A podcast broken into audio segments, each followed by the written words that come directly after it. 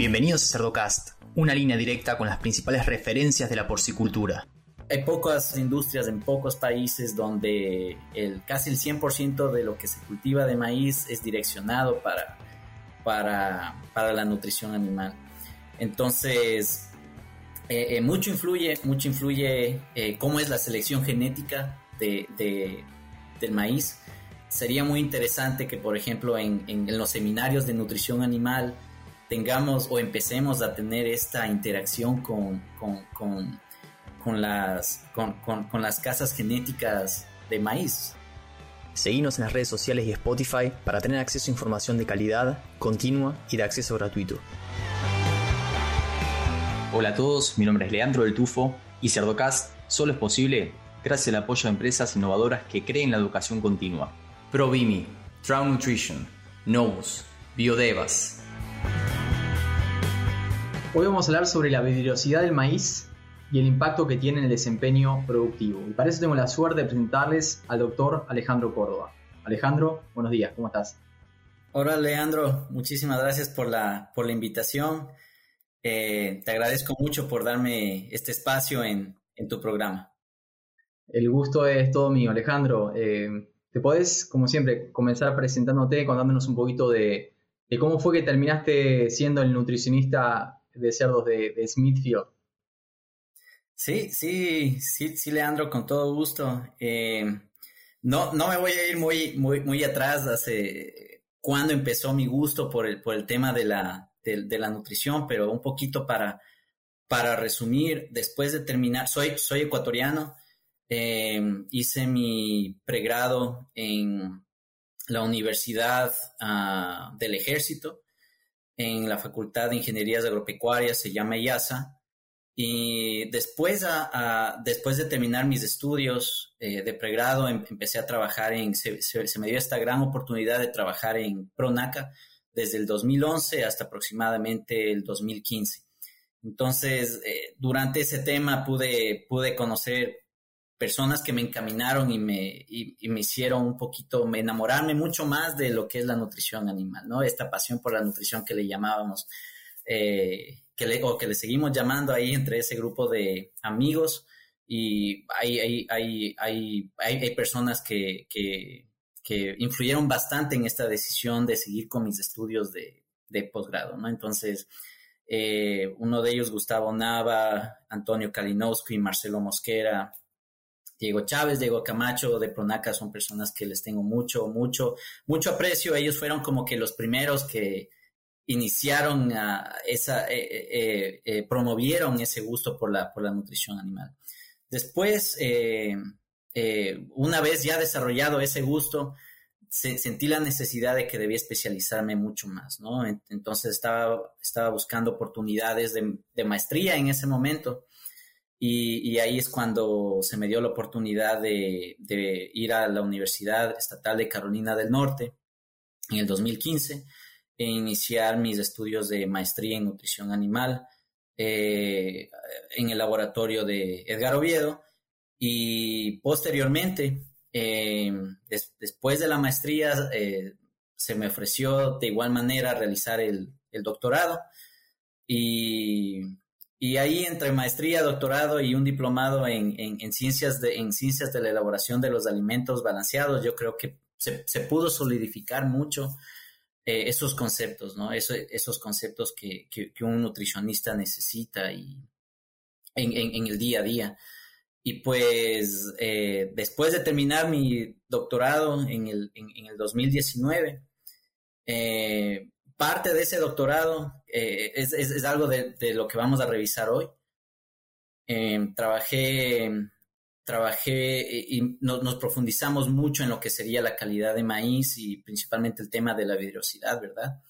Entonces, eso hablaremos más adelante, pero un poquito para, para, para resumir cómo, cómo, cómo es que terminé en, en, en, Smithfield. Eh, me gradué en diciembre del 2019 de, de, la Universidad Estatal de Carolina del Norte e inicié en enero del 2020 eh, mis actividades como, como nutricionista de Smithfield. Somos, somos cuatro nutricionistas en ese momento, eh, en, en, este momento, ah, en el 2020 eran apenas dos nutricionistas, eh, un número muy, muy, muy, muy pequeño para una operación de casi un millón de hembras, ¿verdad? Entonces, eh, en enero del, del, 2020 me sumé, me sumé yo al equipo y para enero del 2021 sumamos otra persona adicional al, al grupo y ahora somos cuatro nutricionistas en total para, para, para toda la operación. Así fue como, como se dio esta, esta grandiosa oportunidad. Muy bien, Alex. Eh, mencionaste, dice, tu doctorado analizando la virosidad del maíz y viendo su impacto en el desempeño. Parece algo, eh, y te comentaba hace un ratito, algo que es específico para los nerds de la nutrición, pero prometo a los que están escuchando que tiene su aplicación práctica y, bueno, para eso Alejandro nos va a contar un poquito de qué se trata. Alejandro, para poner a todos en la misma página, ¿a qué nos referimos con vidriosidad del maíz y de qué depende? Correcto. Sí, eh, Leandro, pues nos, referimos, cuando hablamos de vidriosidad de maíz, estamos hablando netamente de la dureza del endospermo, ¿sí?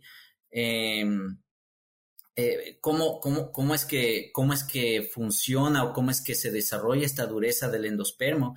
La mayoría de maíces que utilizamos para, para nutrición animal o para la industria pecuaria son un tipo de maíz dentado, ¿sí? Hay cinco diferentes tipos de, maíces. Hay un maíz duro, maíz harinoso, maíz reventón, maíz dentado y maíz dulce. Entonces, este maíz dentado eh, eh, surge a partir de la cruza entre maíz duro y maíz harinoso. Entonces, eh, estos maíces dentados que, nos ofrecen diferentes casas comerciales, casas genéticas de, de maíz, ¿no? Em, este maíz dentado tiene ambas porciones. Tiene una porción harinosa, tiene una porción dura. Entonces, y, e independientemente eh, de cuál sea la casa comercial, van a tener diferentes proporciones eh, de, estas fracciones duras y fracciones harinosas.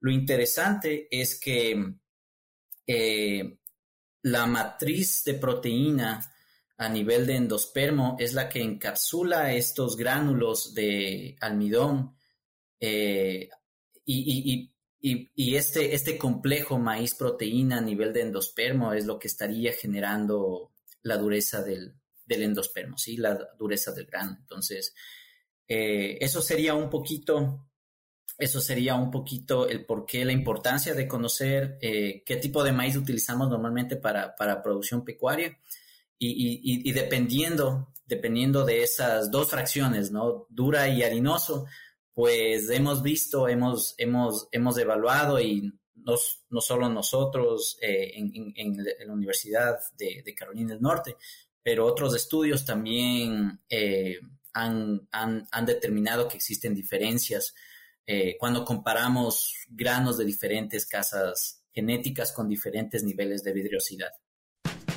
Este episodio es patrocinado por Novus International Inc., líder en soluciones en nutrición porcina. Mindrex es la línea de minerales traza biquelados desarrollada por Novus, que por su estructura molecular única en el mercado es la fuente de mayor biodisponibilidad de zinc, cobre o manganeso para mejorar el desempeño y salud de los cerdos a todo lo largo del ciclo productivo. Para más información, visita la página web de Novus www.novusint.com.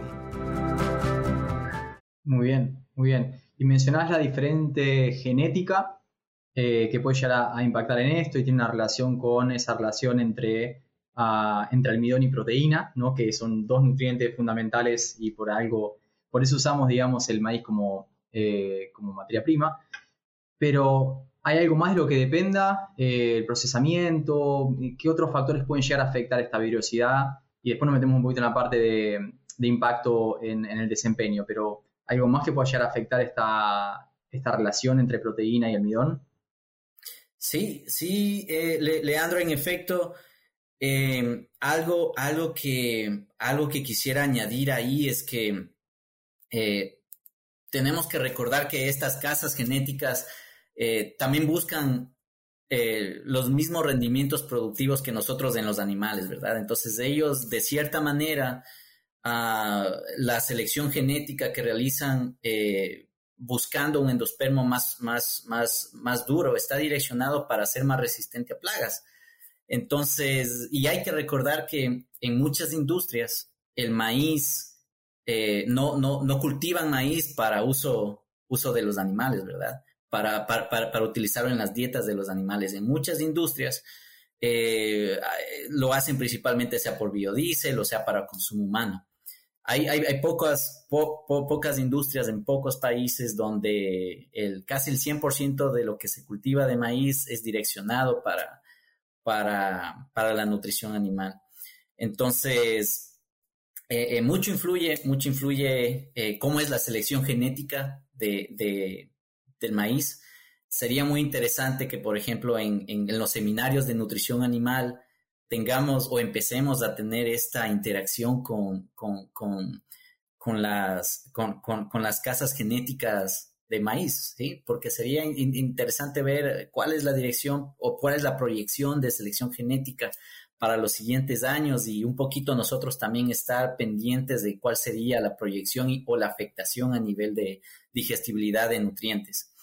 Y algo, algo que pudimos validar eh, en nuestros estudios en la Universidad de, en, la Universidad Estatal de Carolina del Norte, es que la temperatura de secado del maíz también puede tener su influencia en, cuanto a la digestibilidad de nutrientes y inclusive eh, llega a modificar un poquito esta, este tipo de fracciones y es este tipo de fracciones ah, de, de porción harinosa y porción dura del maíz.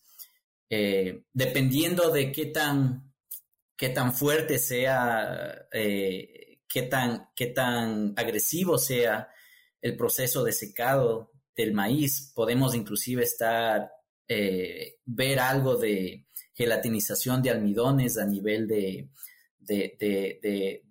proceso de secado del maíz, cuando normalmente hablamos de gelatinización de almidones, a nivel de, acondicionador en el proceso de pelletizado, ¿verdad? Entonces es un tema muy interesante.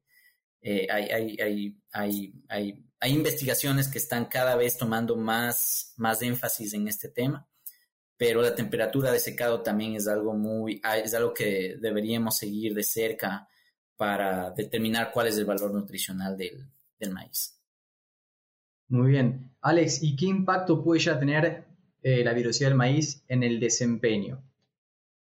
Sí, sabes que nosotros en, los estudios que realizamos, eh, uno de esos estudios eh, agarramos básicamente dos, dos, tipos de maíces, y un, maíz con, con una vidrosidad promedio y un maíz con una vidrosidad, con una dureza dura, así, eh, eh, así es como, así es como eh, nos presentaron esta casa genética y, de hecho pudimos ver una diferencia, una diferencia de vidriosidad, pudimos validar que eran diferentes en, su vidriosidad. ¿sí? El, el, maíz de vidriosidad promedio tenía una dureza de aproximadamente 61%, mientras que el maíz de el maíz duro tenía una vidrosidad de, aproximadamente 63-64%.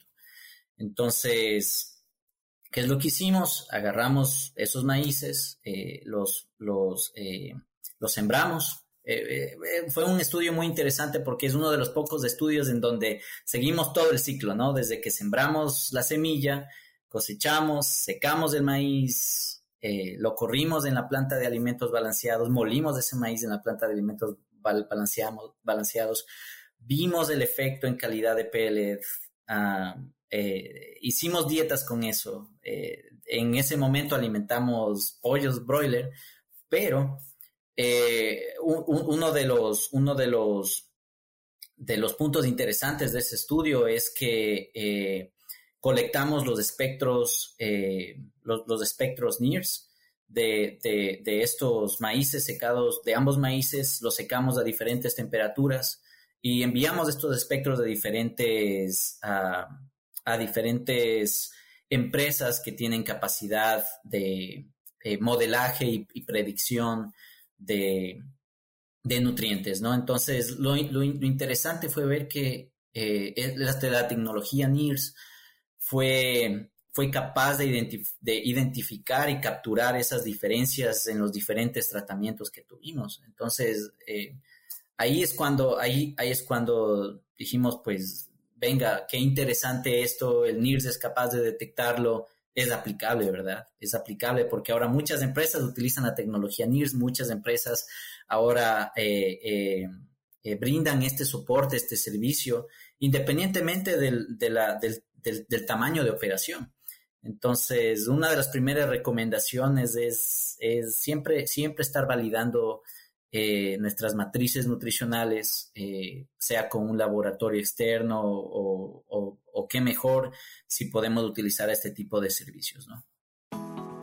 En Trau Nutrition alimentamos el futuro porque diseñamos soluciones en nutrición animal basados en investigación y desarrollo alrededor del mundo y aplicables a las condiciones locales de manera práctica, rentable y sostenible. Trau Nutrition, más de 90 años de liderazgo en nutrición animal. Muy bien. No, no, súper interesante. O sea, la posibilidad de, detectar este tipo de, de, vidriosidad a partir del NIRS ya nos, nos dice que se puede llegar a hacer algo con esto, ¿no? Porque si no sería muy abstracto y muy poco aplicable. Entonces, en términos de aplicación, vos dijiste que tuvieron todo el siglo completo, lo cual es interesante porque el proyecto involucró hasta, hasta agrónomos, que uno no acostumbra a ver eso. Cuando tuvieron el, el maíz, en la parte de procesamiento del alimento, ¿vieron algún tipo de diferencia a partir de las diferentes fuentes de maíz? Sí, Leandro, en efecto, cuando vimos y comparamos ambos, ambos granos, vimos, eh, se pudo capturar esa diferencia altamente significativa, eh, que representaría alrededor de 25 kilocalorías por kilogramos, que es más o menos alrededor de 11 o 12 kilocalorías por libra. Si decimos que el maíz es eh, su inclusión aproximadamente 75% dentro de una dieta, estamos hablando de una dieta de finalización, cuando tenemos dietas a base de maíz y pasta de soya, eh, estamos hablando de alrededor de una diferencia de 10 kilocalorías más o menos, y esas 10 kilocalorías por libra representan aproximadamente dos puntos de conversión alimenticia. Entonces, a nivel práctico, a nivel práctico, eh, estas son las diferencias que, se pueden capturar, ¿sí? Eh, ahora bien, eh, aterrizando un poquito esas diferencias, no solamente, ya, ya sabemos que tenemos una diferencia a nivel nutricional. Vamos a hablar ahora de diferencias en proceso. Cuando molimos el maíz, esas ambos, esos ambos granos con diferente vidrosidad, pudimos ver una diferencia en el tamaño de partícula de eh, diferencias significativas eh, de aproximadamente 50 micras.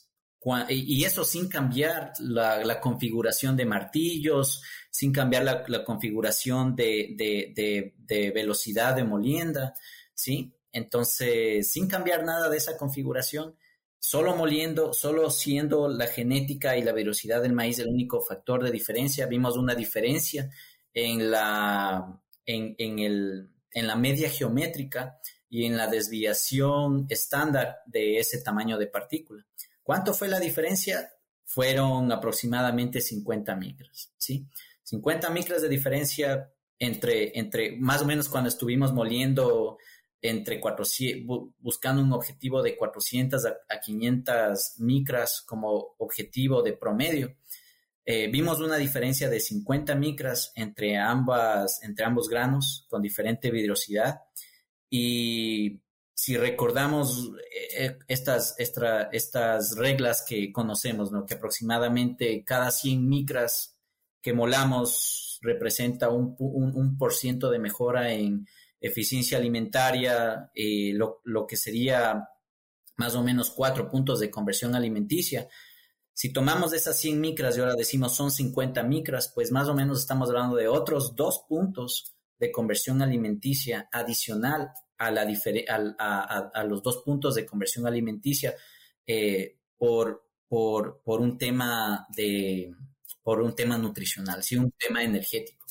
Exacto, entonces solo, solo ahí ya tienes cuatro puntos de conversión alimenticia en donde estoy seguro que, que, que, que, cuatro puntos, dependiendo del nivel de operación, estamos hablando de, de, de, un nivel interesante, ¿sí? algo interesante a nivel económico. Entonces, eh, tienen sus diferencias. Nuevamente, eh, eh, el tener una, una desviación estándar y, un, y, una media geométrica diferente entre ambas líneas, entre, ambas, entre ambos granos con diferente pidrosidad, nos dimos cuenta que eh, uno de esos granos podría generar un poquito más de finos. Ya sabemos que eh, eh, esos finos pueden estar impactando un poco lo que sería la calidad de pellet. Eso, ese nivel de material polvoso genera más mermas a nivel de planta de alimentos. ¿sí? La, la merma es uno de los uno de, los parámetros que se, sigue, que se sigue muy de cerca a nivel de planta de alimentos. Un material muy polvoso es inclusive un poquito más difícil de generar una buena gelatinización de almidones a nivel de acondicionador. Y el, otro día estábamos conversando con Charles Stark, él nos visitó, estuve conversando con él. Eh, de hecho, uno de los, uno de los artículos eh, que publicamos con, con, Edgar Oviedo y Adam Farinholtz de NC State habla sobre todos estos temas, ¿no? Habla sobre estos temas de, de, las diferencias en molienda. Y, y, Charles Stark fue uno de, las personas que revisó este, este artículo. Entonces, fue una conversación muy interesante, muy chévere. Eh, conversamos con él el tema de, estos finos, cómo, y él mencionaba cómo este material polvoso a nivel de acondicionador no ayuda a formar un buen, un buen pellet. Al contrario, este, este material polvoso se acumula a nivel de las paletas, en, a nivel de acondicionador y, es una merma más, ¿sí? Entonces, es interesante ver cómo la vidriosidad del maíz no solo impacta la valoración nutricional del grano eh, y la formulación per se, pero también ahora está, tiene su efecto a nivel de planta de alimentos. Entonces, eh, eso, eso es lo que pudimos observar, eh, inclusive cuando, cuando quisimos revisar el nivel de partículas que son, que son eh, cuando, cuando, uno está realizando un, análisis de tamaño de partícula por, el método oficial, que sería el método del, del ROTAP, ¿verdad? Vimos que si agarramos el número de partículas que se encuentran entre las 840 micras y las 3360 micras, eh, que sería un tamaño grande de partículas, ¿verdad? Un tamaño, eh, un, tamaño de partícula por arriba de las, de las 800 micras.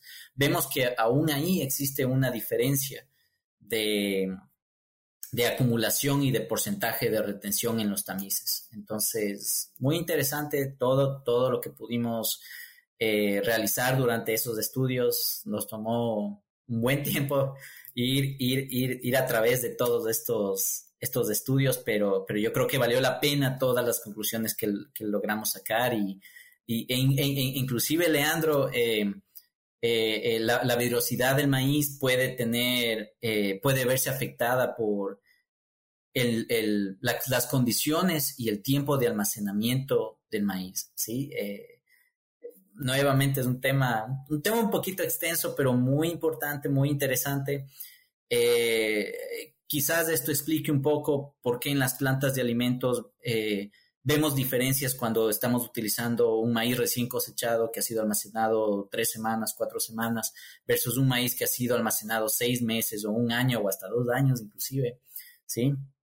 Eh, eh, el, grano eh, como tal tiene, tiene, una, tiene amilasas endógenas.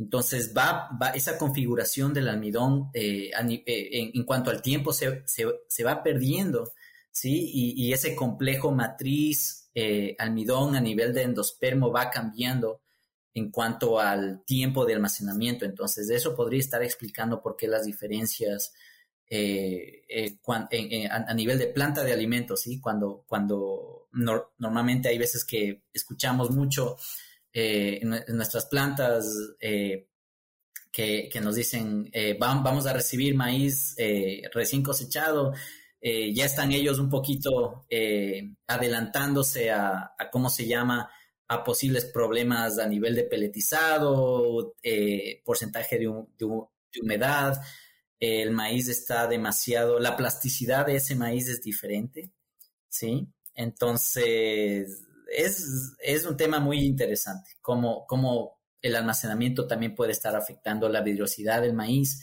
y también afectando eh, eh, la calidad del pellet. Muy bien. No, y mm, un poco como para bajarlo al, día a día. Acá nos escuchan de repente desde nutricionistas de grandes temas de producción hasta eh, nutricionistas de, empresas, de empresas de premix que les toca tener en cuenta todas estas novedades que van surgiendo para tomar decisiones. Mencionas que mediante el NIR se puede eh, determinar la velocidad, se tiene que obviamente no tener acceso a esas curvas de calibración, ¿de qué manera nos puede ayudar a tomar decisiones eh, en el día a día, dependiendo del tipo de sistema, del volumen de compra, de si es un país importador o, no? ¿Cómo, ¿Cómo, ves que se puede llegar a aplicar en el día a día todo esto? Sí, exactamente. Eh, Leandro, todo depende, ¿verdad? Todo depende. Eh, lo primero creo que es identificar eh, que tenemos estas herramientas. Eh, hay empresas que, ya tienen estas curvas, eh, estos modelos de predicción para vidrosidad del maíz, ya las tienen desarrolladas. Normalmente, ¿cómo, ¿cómo se determina la vidrosidad del maíz? Tendríamos que agarrar un bisturí, partir el maíz, algunos granos, y determinar cuál es la porción dura y la porción harinosa de ese maíz. y, así es como normalmente se lo, se lo realiza, pero ahora ya, y existe la tecnología, podemos estar asistidos por esa tecnología, ¿verdad?